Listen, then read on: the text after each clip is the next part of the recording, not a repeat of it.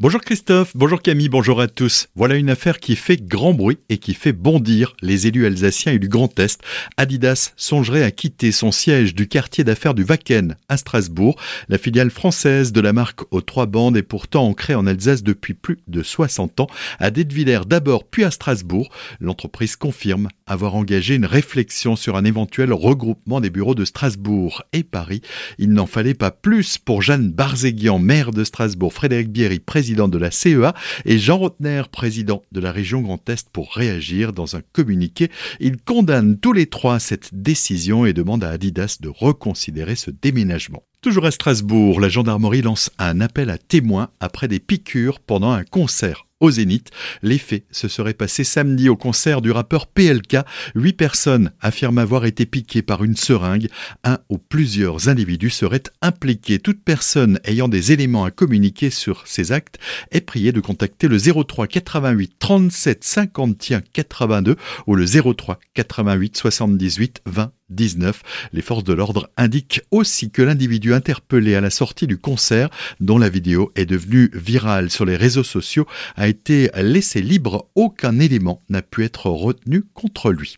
Plus qu'une bonne dizaine de jours avant les élections législatives qui se tiendront les 12 et 19 juin prochains, dans la deuxième circonscription du Haut-Rhin, celle de Ribeauvillé guebwiller Fabien Becker se porte candidat. Avec sa suppléante Clara Léon, il se présente pour mettre les valeurs alsaciennes en avant on l'écoute. Je ne désire pas euh, me présenter sous un parti politique, déjà je ne saurais pas lequel. J'ai envie de me battre, euh, moi, pour les intérêts des électeurs locaux plutôt que pour un parti politique national. L'Alsace, pour moi, ça a une valeur euh, véritablement ancrée dans mes veines, dans ma chair, dans mes tripes. Je connais l'Alsace pour me donner à manger, pour me permettre d'avoir des amis, de bien vivre. Je ne comprends pas ce que l'Alsace fait dans ce grand Est et je ferai tout, justement, pour que l'Alsace en sorte notre programme de notre équipe, c'est un programme qui a été élaboré par plusieurs personnes. Il n'a pas été dicté par un parti politique. C'est un programme pour les Alsaciens créé par les Alsaciens. Solidarité, pouvoir d'achat, écologie, mais encore cause animale et égalité homme-femme figurent parmi les principaux axes des propos recueillis par Solène Martin. L'article complet est disponible en podcast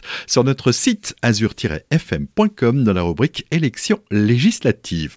Dans la première circonscription du Haut-Rhin, celle de Colmar-Neuf-Brisac, la socialiste Aïcha Fritsch sera, elle, la candidate de la nouvelle Union de la gauche avec son suppléant l'écologiste Flavien Onsli-Fray.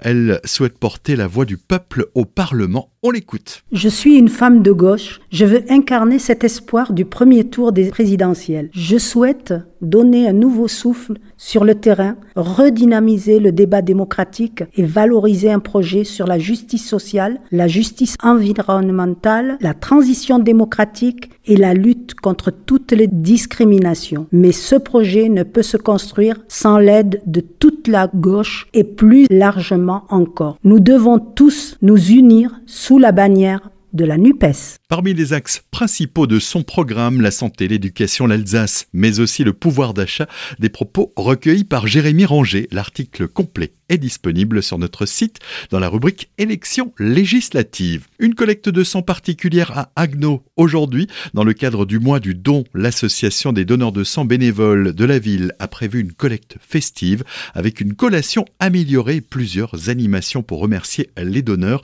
Ce sera donc à la salle des corporations de 14 14h à 19h30. Vous pouvez prendre rendez-vous sur le site don200.efs.santé.fr. Un petit peu de sport pour terminer après un arrêt de deux ans. L'année 2022 marque le retour du championnat de France de twirling bâton dans la pratique NBTA à Célestat. Pendant trois jours, du samedi 4 au lundi 6 juin, le centre sportif intercommunal accueillera 1000 athlètes venus de toutes les régions de France pour concourir et tenter de décrocher les titres de champion de France.